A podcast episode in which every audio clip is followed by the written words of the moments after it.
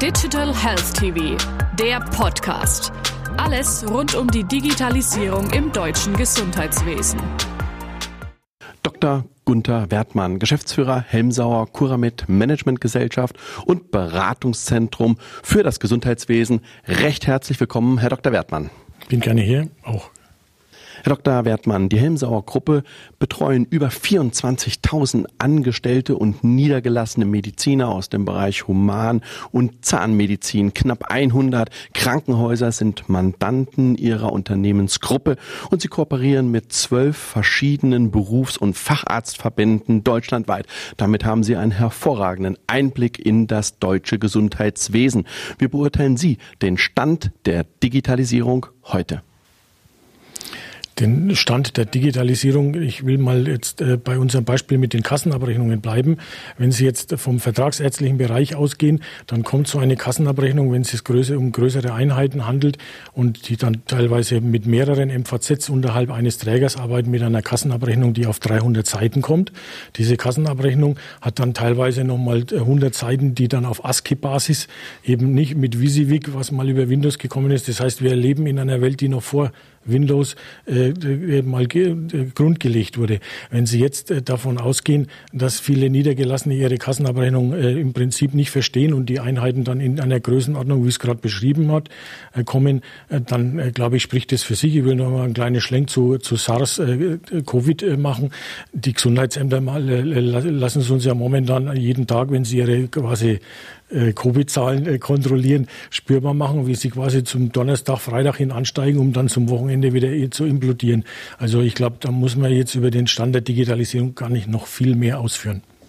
Die Gründe für die Einrichtung von medizinischen Versorgungszentren sind vielfältig. Wenn medizinische Versorgungszentren in Krankenhaus-Tochtergesellschaften betrieben wird, ist es entscheidend, eine möglichst optimale Verzahnung zwischen dem stationären und ambulanten Bereich zu erwirken. Es gilt rechtliche, organisatorische und personelle Herausforderungen zu meistern. Hier müsste doch ein großes Interesse bestehen, die Digitalisierung voranzubringen und die Schnittstellenprobleme zu lösen. Wie nehmen Sie dies in in Ihrer Praxis war?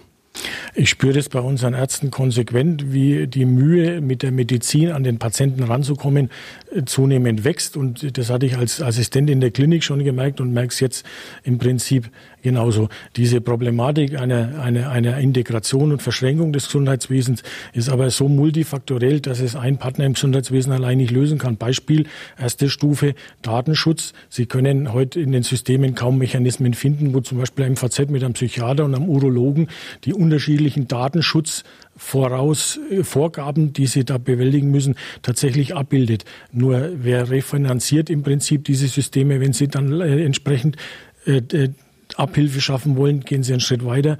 Die Regelungswelten einer, einer Arbeitnehmerüberlassung bei einer im Prinzip äh, gemeinsam betriebenen Notaufnahme mit integrierter Praxis, wo Sie mit zwei verschiedenen Personalkörpern nicht mal eine richtige Lösung finden, um Personal zu mischen und dann sozusagen innerhalb des Trägers noch Gräben aufbauen. Jetzt geht's weiter. Diese Digitalisierung findet keine Refinanzierung, wie ich es vorhin gesagt habe, im Rahmen einer pauschalierten Vergütung bei Kliniken und bei Praxen können Sie im Prinzip zusätzliche Digitalisierung nicht mit zusätzlichen Umsätzen refinanzieren und ich kann jetzt auf der Art und Weise äh, noch, noch weitere Beispiele anfügen. Ich denke, dass es derart multifaktoriell ist, also, dass wir, dass wir da im Prinzip über, über konzertierte Herangehensweise viel Energie, die dann am Schluss in irgendeiner Form auch, auch dann bei den Leistungserbringern selber refinanziert werden muss, viel Energie reinstecken müssen. Ich bin da nicht so optimistisch. Neben einer optimalen Praxisorganisation, einer sorgfältigen Personalausweis und eines zielführenden Schnittstellenmanagements ist das regelmäßige und zielgerichtete Controlling der medizinischen Versorgungszentren von essentieller Bedeutung, um diese entweder auf Erfolgskurs zu halten oder eben einen solchen zu bringen. Wie gestaltet sich derartiges vor dem Hintergrund von Planung, Steuerung, Kontrolle und Information? Da müssen wir auf die Leistungserbringung-Ebene ganz runter zu den, MDM, zu den MFAs gehen. Am Ende ist es äh, das Einmal-Eins, was jeder Niedergelassene in seiner Einzelpraxis so macht, was aber in den MVZs noch lange nicht die Regel ist. Tagesgleiche Abrechnung, Tageslisten nach dem Vier-Augen-Prinzip, Kontrolle eben über, durch Arzt oder MFA, vice versa, Probeabrechnungen, zweiwöchentlichen Rhythmus, dann monatlich Sichtung der Daten, am Ende Hilfestellungen leisten, die dahin gehen, dass die Ärzte genau wissen, leistungsbasiert auf welcher Basis Praxis leistungsbasiert heißt, dass es quasi einzelne Abrechnungsziffern sind, die ja wieder hinter, mit Leistungen hinterlegt sind.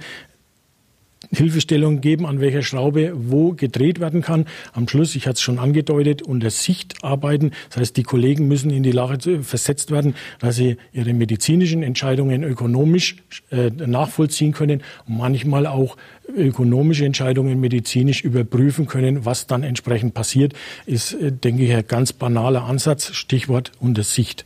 Wenden wir uns dem Termin Service- und Versorgungsgesetz im Kontext der medizinischen Versorgungszentren zu.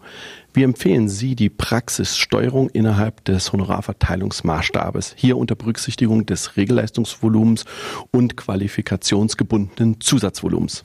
Da muss ich mal für unseren äh, Gesundheitsminister einen Stab brechen, was einem äh, von den Ärzten zuweilen übel genommen wird. Tatsächlich ist es so, ich hatte eingangs schon formuliert, dass ja die klinikgetragenen oder die kliniknahen MVZs häufig äh, Morbidität fahren, die quasi über der der niedergelassenen Kollegen liegt. Das mag daran liegen, dass viele Patienten von der Klinik ins MVZ kommen. Das mag aber auch daran liegen, dass die Patienten in der Kliniknähe oder beziehungsweise über, über, über äh, im Prinzip Terminvergaben äh, außerhalb dieser Klinik-MVZs dann äh, irgendwann doch in den Klinik-MVZs landen, vielleicht nachdem sie sich zwei, drei Termine bei niedergelassenen Kollegen geben lassen, die dann mit sehr langen Zeitfristen. Das heißt, TSVG bedeutet, äh, dass über die Mechanismen einer Steuerung des Gesundheitswesens außerhalb der MVZs bei niedergelassenen Patienten wieder Anreize bekommen sollen, dass man diese Patienten dann eben nicht nur in den Klinik-MVZs findet, sondern tatsächlich auch bei Freiberuflern findet.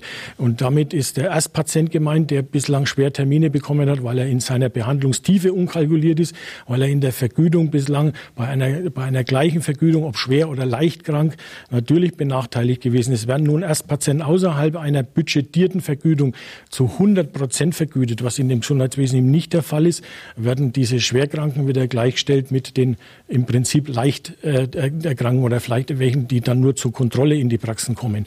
Das TSVG bietet also erstmals die Möglichkeit, dass auch die Praxen, die sowieso dieses Klientel verstärkt betreuen, dann da auch einen Benefit davon bekommen. Mal anders formuliert, die Tatsache, dass die, das MVZ in unserer Wahrnehmung, und da will ich keinem Niedergelassenen zu nahe treten, aber trotzdem eine zunehmend wichtige Rolle in der Versorgung übernehmen, äh, führt dazu, dass eben diese diese Rolle auch honoriert wird. Und das TSVG hat diesen Schritt versucht und deswegen unterstützen wir den auch konsequent und schulen in den MVZs, dass man diese, diese Erstpatientenlogik und bei der offenen Sprechstunde, wenn es um Notfälle geht, hat man ja einen gleichen Ansatz, dass man dies hier auch konsequent nutzt. Und vielleicht ist es so, dass der eine oder andere Niedergelassene, der dann diese Mechanismen ja genauso nutzen kann, vielleicht dann sich da entsprechend auch öffnet. Betrachten wir Good Practice Ziele. Wie können vor dem Hintergrund der Schöpfung neuer Potenziale Konzepte von Praxis und Notaufnahme konvergieren? Also ich kann dann nochmal diese Versorgungskontinuität nochmal aufzeigen. Sie haben hier äh, Bereitschaftsdienstpraxen, die über die Bereitschaftsreform zunehmend in die Kliniken reingetragen äh, werden, was eine gute Entwicklung ist und was auch den Niedergelassenen natürlich hilft. Wir haben von der Bereitschaftsdienstpraxis die Notaufnahme, kommen von der Notaufnahme häufig zum MVZ, was in einer Klinik auch implementiert ist, zum Beispiel in einer stillgelegten Station oder dergleichen, Klassiker Chirurgie und kommen also, ich will es noch, wiederhole es nochmal, vom Bereitschaftsdienstpraxis Notaufnahme MVZ, dann noch zu den drei oder vier oder fünf verschiedenen Ambulanzen. So, ein alter Chef von mir hat immer gemeint, Patient ist Handlungsleitender. Wir sind heute immer noch an dem Punkt, dass der Patient dann an einer Stelle weggeschickt wird und vielleicht, wenn er Glück hat, kriegt er noch irgendwie gesagt, an welcher Stelle er eigentlich muss.